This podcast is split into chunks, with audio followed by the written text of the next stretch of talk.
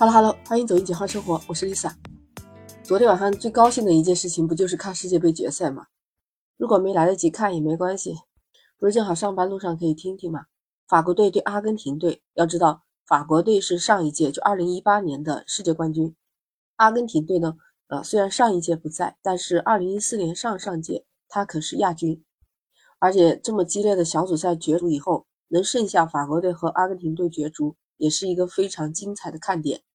想想都激动啊！阿根廷队有梅西，他就唯独缺乏一个大力神杯。法国队不用说，实力超群，他有姆巴佩和吉鲁，大家不是就想看有名的球星之间的对决吗？所以正好能看到梅西和姆巴佩这样的名场面，难得一见。首发阵容，阿根廷这边是四四二组合，当然是梅西和他的搭档阿尔瓦雷斯。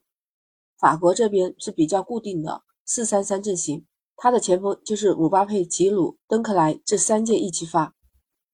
不管是阿根廷还是法国队，他们都不是以控球为主导的球队。阿根廷队的控球排名是在第六，法国队的控球排名是在第十三位。这场比赛，法国队开场就交出球权，让梅西自主拿球，相当于给了对手送人头。阿根廷队明显进攻主导优势，法国队整个上半场甚至连一脚射门都没有。姆巴佩当时形同于隐身人。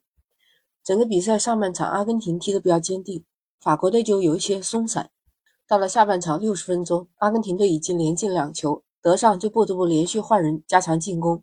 不过高手对决瞬息万变，就在阿根廷主帅把迪玛利亚换下之后，法国队看到了契机。这时候你看到赛场上真的很激烈，姆巴佩上演了帽子戏法，梅开二度，在九十七秒的间隔时间连进两球，扳平了比分。在九十七分钟的时候，梅西有一个精彩的远射，不过被门将给扑出去了。这时候大家就进入了加时赛。到第二个加时赛，三比二，阿根廷反超了比分。哎，你还以为阿根廷队就赢了吗？这时候剧情就这么神奇，姆巴佩在一百一十六分钟又制造了一个点球，并且在第一百一十八分钟亲自主罚就打进了，所以当时的比分形成了三比三平。哎，真的太激烈了！你发现没有，精彩总是在最后啊。比赛一百二十分钟，双方踢成了三比三平。这时候，残酷的点球大战开始了。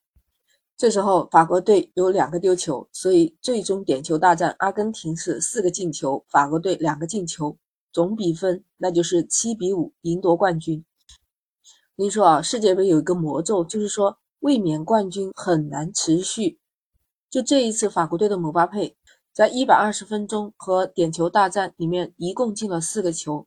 也没有办法带领法国队走出这个魔咒，已经六十年了，世界杯冠军无法卫冕成功啊，所以这次也没有幸免嘛。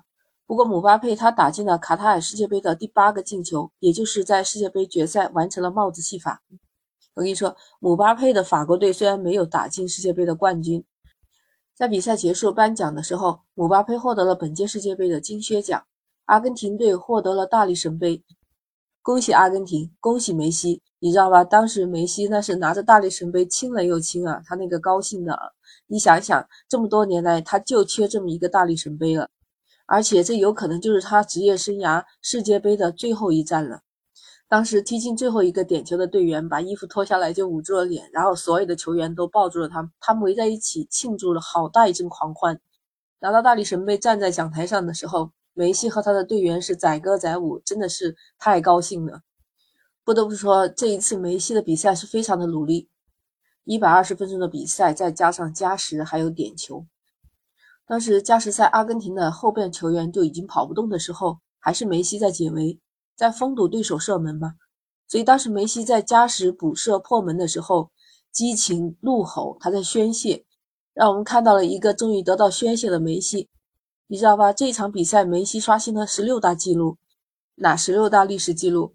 如果你想听，可以留言给我，我下一期一个一个给你介绍。梅西终于圆梦了，阿根廷也终于圆梦了。阿根廷在历史上夺得世界杯冠军还为数不多，一九七八年、一九八六年到现在二零二二年，真的太不容易了。再一次恭喜梅西，恭喜阿根廷。这也许就是足球的魅力，足球一个圆圆的。说明它是有不可预知性和颠覆性，在足球的世界里，什么都有可能，一切的结果都是要付出努力的，有汗水，有泪水，有胜利，也有失败。在足球的道路上，就像我们在人生的道路上，充满了丰富的无限可能性，而且是不到最后一刻，你永远看不到它的真的面目。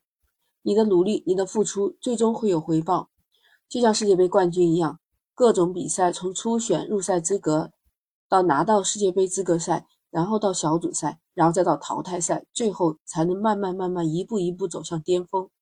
难道不是我们人生的另一种写照吗？不知道你怎么看？欢迎在评论区留言。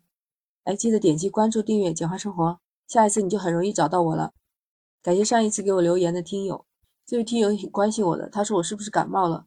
可能听出我那时候有点鼻音吧，确实是有点受凉了。就是因为这一段时间深圳突然降温，而且幅度比较大，有点冷，风大，所以可能受凉了。不过没有关系，只要我还能说出话来，我肯定会持续的更新下去的。那我们下期再见。